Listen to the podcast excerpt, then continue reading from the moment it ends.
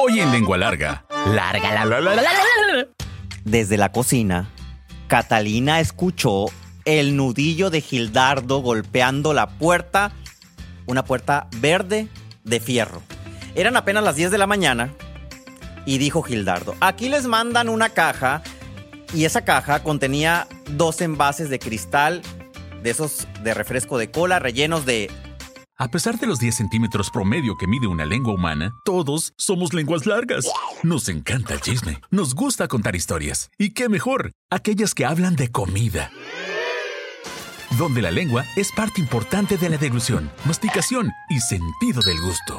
Esto es Lengua Larga, el podcast donde el chef Juan Ángel te cuenta historias de cocina, consejos y recetas. ¡Comenzamos! ¿Cómo están, lengua largas? Los saludo con mucho gusto. eh, un lengua larga más que aceptado. Y rápidamente quiero leer comentarios. Inicio con María Olga Fino. Acabo de terminar de ver el episodio número 46, La machaca de la campaña, y sí coincido que a través de la comida está el trueque del alimento por voto.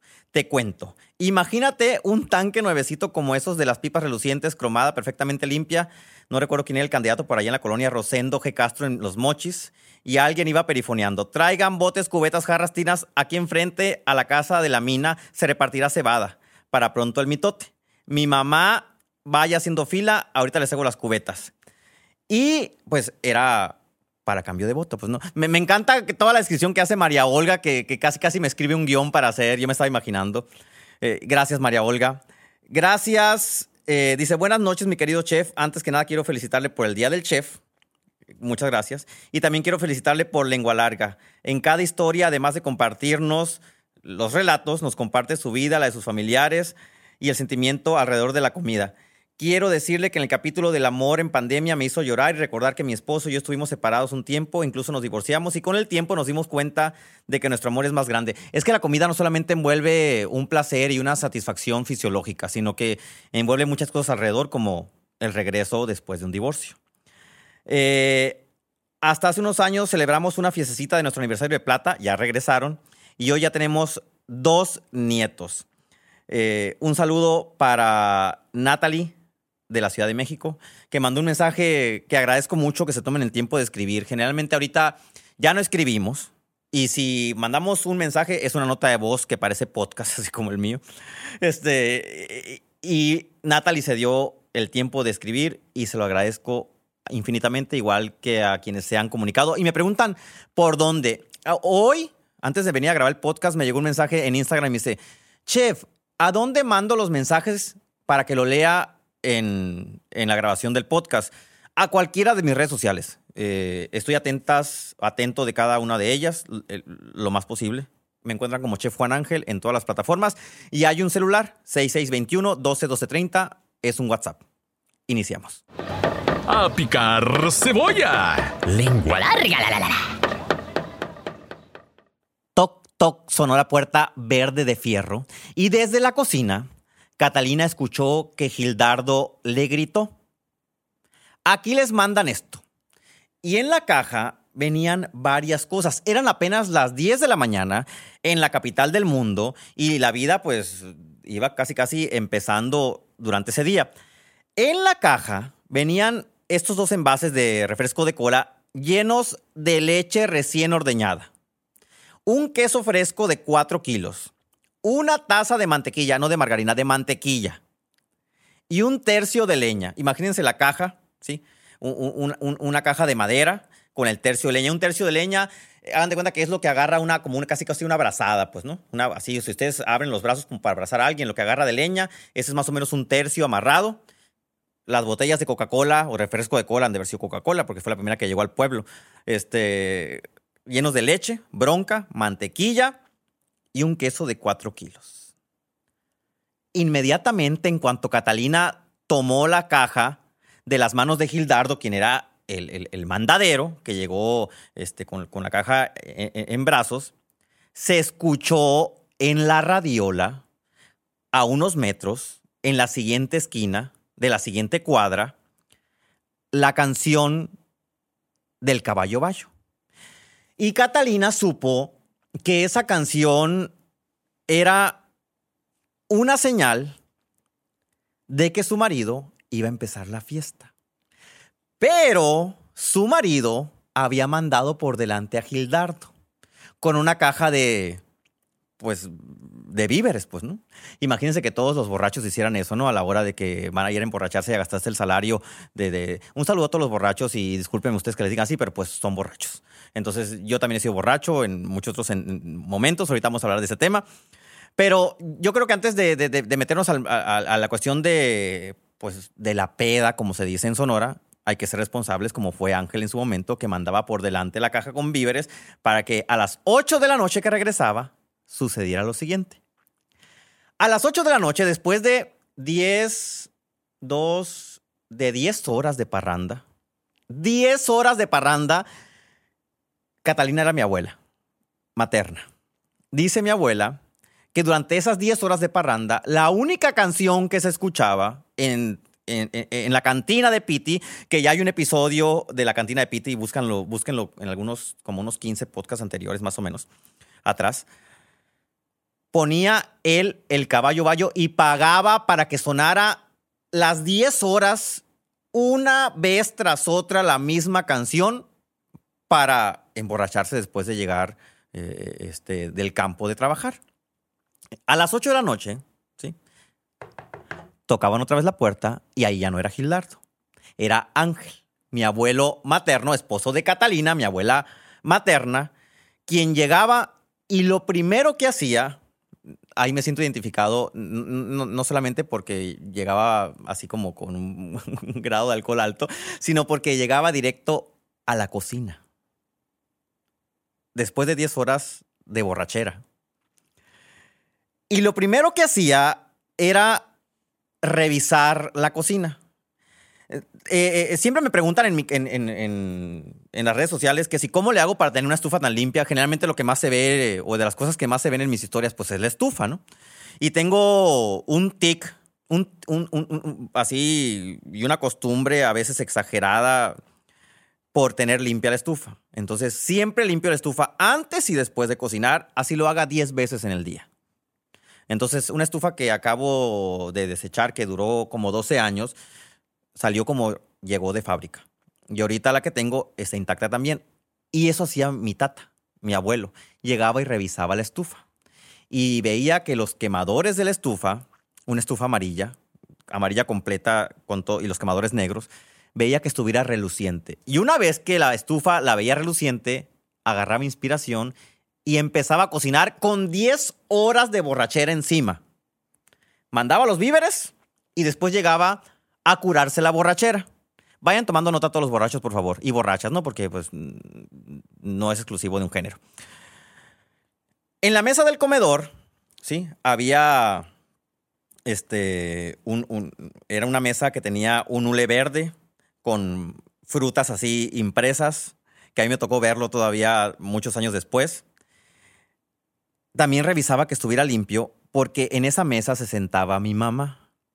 Y se sentaba mi mamá porque mi abuelo lo que pedía era compañía a las 8 de la noche para empezar a cocinar.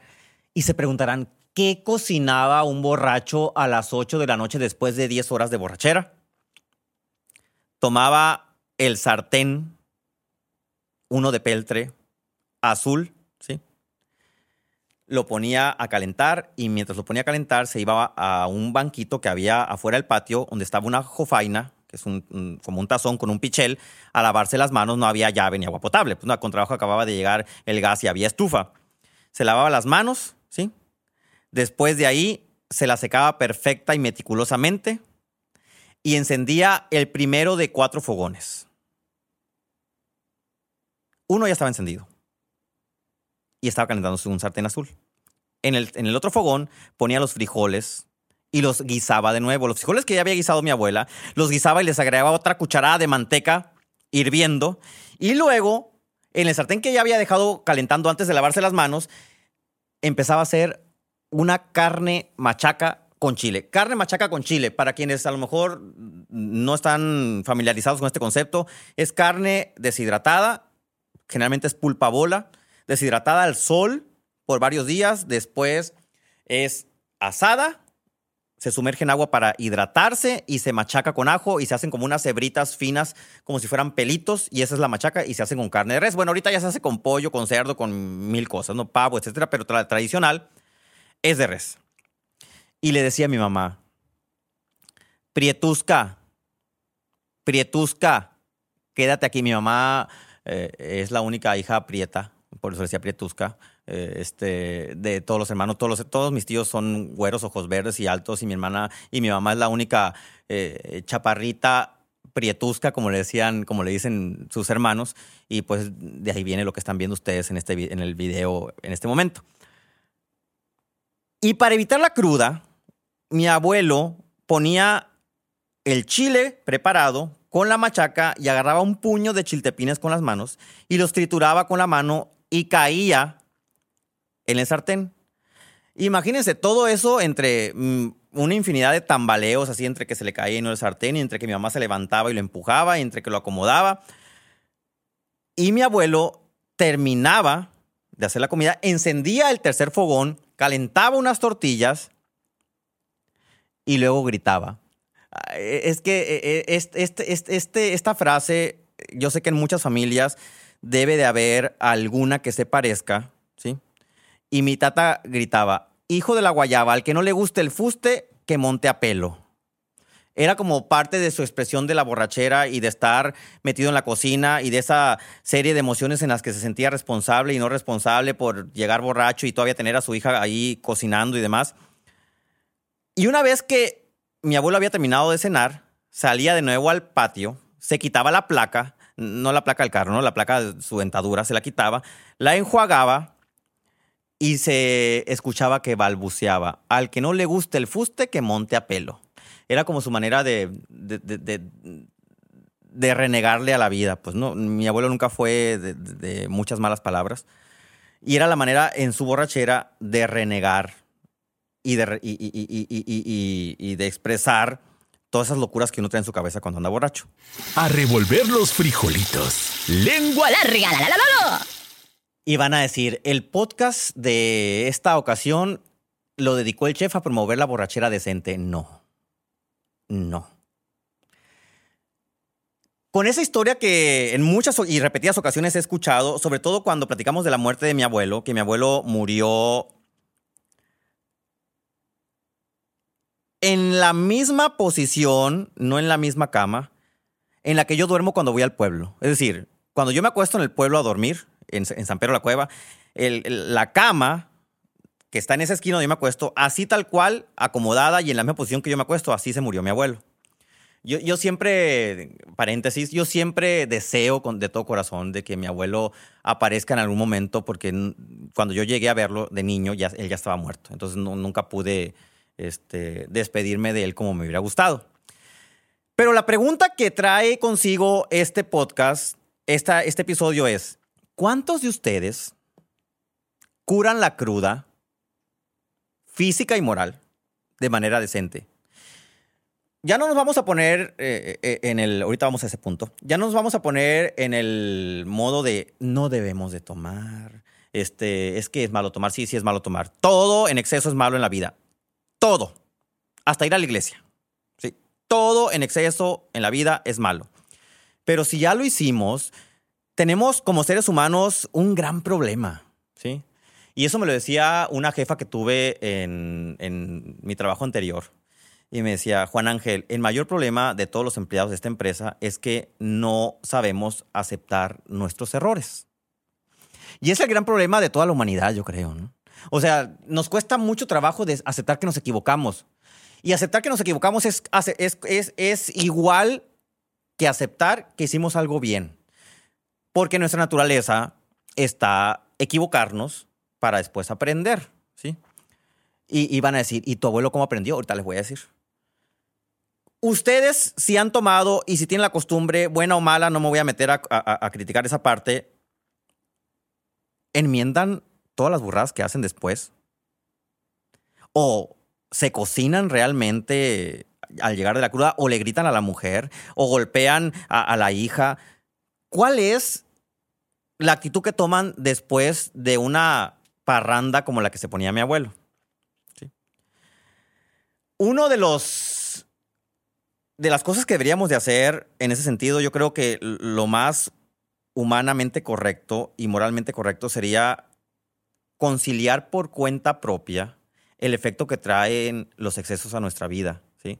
Es decir, si ya tuvimos un exceso, buscar la manera de conciliarlo con quienes dañamos por nuestras actitudes, nuestros comportamientos y demás. Mi abuelo terminó todo este proceso que gracias a Dios no fue un calvario para ni para mi mamá ni para mi abuela porque él se hacía responsable de la familia y también este imagínense, ojalá que todos los borrachos fueran así, ¿no? Este, y al final de cuentas, él creó Alcohólicos Anónimos en la capital del mundo. Y así terminó sus últimos días en San Pedro de la Cueva. ¿Toman, sí o no? Les voy a hacer 10 preguntas. Y yo sé que no necesito al final darles una calificación o sacar un puntaje para que se den cuenta de si son o no, o si somos o no alcohólicos. Y ya si se definen como alcohólicos, yo creo que también es momento de que digan, ¿voy a ser o no voy a ser como Angelito Vázquez? Que es, Angelito Encinas, perdón, que es mi. Porque es que Angelito Vázquez es mi abuelo paterno y Angelito Encinas es mi abuelo materno. Los dos se llaman Ángeles y por eso me pusieron Juan Ángel. Número uno. ¿Con qué frecuencias consumes alcohol? Piénsenlo. No les voy a contestar yo, ¿eh? Número dos, ¿cuántas bebidas alcohólicas tomas en un día normal? En esos días se consumes alcohol. Y en ese momento, cuando uno empieza a sacar cuentas, dice, Cristo. ¿Con qué frecuencia tomas cinco o más bebidas en una sola exhibición? O sea, en una sentada en un bar, restaurante, cantina. ¿En cuántas de esas sentadas te tomas cinco o más tragos, cervezas, caguamas? ¿Con qué frecuencia en el último año no fuiste capaz de dejar de beber cuando ya habías empezado? De esos momentos en que uno llega y se sienta y, dice, quiero dejar de beber, porque ya, mañana tengo que trabajar pero no dejas de beber. Y sigues bebiendo. Y al día siguiente, pues amaneces crudo y llegas al trabajo de mal humor y, luego regresas a tu casa y seguramente maltratas a toda la familia. Cinco, bueno, seis. ¿Con qué frecuencia durante el último año has necesitado un trago por la mañana para ponerte en marcha después de que en la noche te pusiste una parranda? La típica de vamos a curarla en la mañana y vamos a conectarla con, un, con una michelada, ¿no? Y ya así se ponen muy, muy nice con una mimosa. Siete, ¿con qué frecuencia en el último año te has sentido culpable o arrepentido? Esa es la pregunta clave, después de haber bebido. Mi abuelo siempre se sintió culpable y arrepentido después de haber bebido. Y sabiendo que se iba a sentir culpable y arrepentido de haber bebido, es que mandaba por delante las provisiones para no gastarse el dinero en la borrachera. Les digo que era una historia casi casi de cuento de hadas esta, ¿no? Una historia ideal de un borracho en una familia. ¿sí? Número 8. ¿Con qué frecuencia durante el último año has olvidado lo que ocurrió en la noche anterior debido al alcohol? Cristo. Cuando se te acaba, se te ciega el mundo, ¿no? 10. 9. ¿Usted o alguna otra persona ha resultado lesionada a consecuencia del consumo de alcohol? Y lesionada no solamente con moretones en la cara, sino con esos golpes que a veces duelen más, que son los ataques eh, este, por a través de palabras, ¿sí? Que hace, que es la violencia eh, emocional que generalmente generan con, con más facilidad quienes están bajo los influjos del alcohol. Y 10. ¿Has preocupado a algún familiar por tu consumo de alcohol y ese familiar o profesional te ha dicho, atiéndete? Si dijeron que sí, en la última, hagan lo que mi abuelo, por favor. Échale queso. Lengua larga. La, la, la, no quiero promover el alcoholismo con la receta que les voy a dar, que era la que usaba mi abuelo para curar la cruda. Pero es un platillo muy sabroso que, generalmente cuando yo ando así, ya no hay qué hacer y que es, muy sencillo de preparar, que uno no necesita tener todos los cinco sentidos puestos como para hacerlo. Si mi abuelo lo hacía después de 10 horas de parranda. Van a ocupar media taza de chile molido. En Sonora, el chile molido regional se hace con el Anaheim ¿sí? O, chile California o el chile verde. Ese chile verde que abunda en el norte del país, que es parecido al chilaca, pero en lugar de ser amarillo es verde. Lo deshidratan, se transforma en un chile rojo y ese ya deshidratado lo, lo secan muy bien, a veces en un horno para que se le acabe la humedad y lo muelen pulverizándolo. Ese chile es pariente hermano del guajillo. Entonces, si ustedes viven en otra localidad que no es Sonora y no encuentran el chile colorado o el chile molido regional, busquen guajillo, métanlo en la licuadora, tritúrenlo. Media taza de chile molido, una cucharada de harina de trigo, tres dientes de ajo, una cucharada de manteca si es de cerdo mejor, una cucharada de orégano, medio litro de caldo o agua, puede ser caldo de pollo, caldo de verdura, caldo de carne, donde usted hayan cocido algún hueso, etcétera. Va a saber más rico, obviamente, si es un caldo de se coció carne en lugar de agua. Sal al gusto y es todo. Van a tomar el chile, el molido, lo van a poner en una sartén y lo van a tostar. Hay que ser muy cuidadosos cuando yo lo que hago para que no se me queme, porque cuando un chile se quema, un chile deshidratado, ya sea molido o entero, se quema en el contacto con una sartén, amarga toda la preparación y le va a echar a perder todo el platillo. Entonces, calientan el sartén, lo apagan y luego echan el chile y lo empiezan a revolver con una cuchara, con el sartén apagado. Esa es como la técnica infalible para que el chile se tueste. ¿Y para qué se tuesta? Para que se exponencien sus sabores. Cuando ustedes ponen a tostar canela, clavo, si tienen clavo muerto así en su casa, ¿no? Que abren el bote y ya no huele a nada. Pimienta que le abren el bote y no huele a nada. Cilantro bola que abren el especiero y no huele a nada. Póngalo un ratito en una sartén caliente, y va a revivir. Y los sabores van a volver a despertar. Eso es lo que queremos hacer con el chile. Bueno, tostaron el chile y en otro sartén van a tostar una cucharada de harina, ¿sí? Pónganle una poquita más porque mucha se va a quedar pegada en la sartén. Entonces, la tuestan hasta que quede así café claro. Y todo eso lo van a licuar con tres dientes de ajo y medio litro de caldo o de agua. Y esa va a ser la salsa de chile colorado con la que van a poder hacer también chilaquiles, enchiladas, pero en este caso es machaca con chile. Ya que está licuado el chile con la harina, el ajo y el agua, van a guisar esto en una cucharada de manteca de cerdo caliente y le van a agregar sal al gusto y le van a espolvorear y triturar así con las manos una cucharada de orégano. Se me está haciendo agua boca. En el primer hervor van a agregar la machaca, la cantidad que sé, que, que puedan, quieran y, o necesiten y van a dejar hervir es una cosa deliciosa. O sea, se ve casi casi como carne con chile, pero las hebras de la machaca son más delgadas, de tal forma que se hace así como una pastita de carne con chile. Se puede untar en una tortilla tostada de harina. Y luego arriba le ponen más chiltepín. Y en la mañana, la cruda, dice mi abuelo, o decía mi abuelo, va a desaparecer. Lo que sí es seguro que debe desaparecer de nuestras vidas es la falta de control al momento de tomar alcohol. Hasta la próxima. ¿Ya te aceptaste como lengua larga? ¿No? Entonces espera el siguiente episodio. Sí, bienvenido al club. Sigue al chef Juan Ángel en Facebook, Instagram, YouTube, Twitter, OnlyFans. What the? Uy, no, eso no. Busca recetas, cocina con él e interactúa. Búscalo en todas las plataformas como Chef Juan Ángel. Afila la lengua larga para el siguiente episodio. ¡Adiós!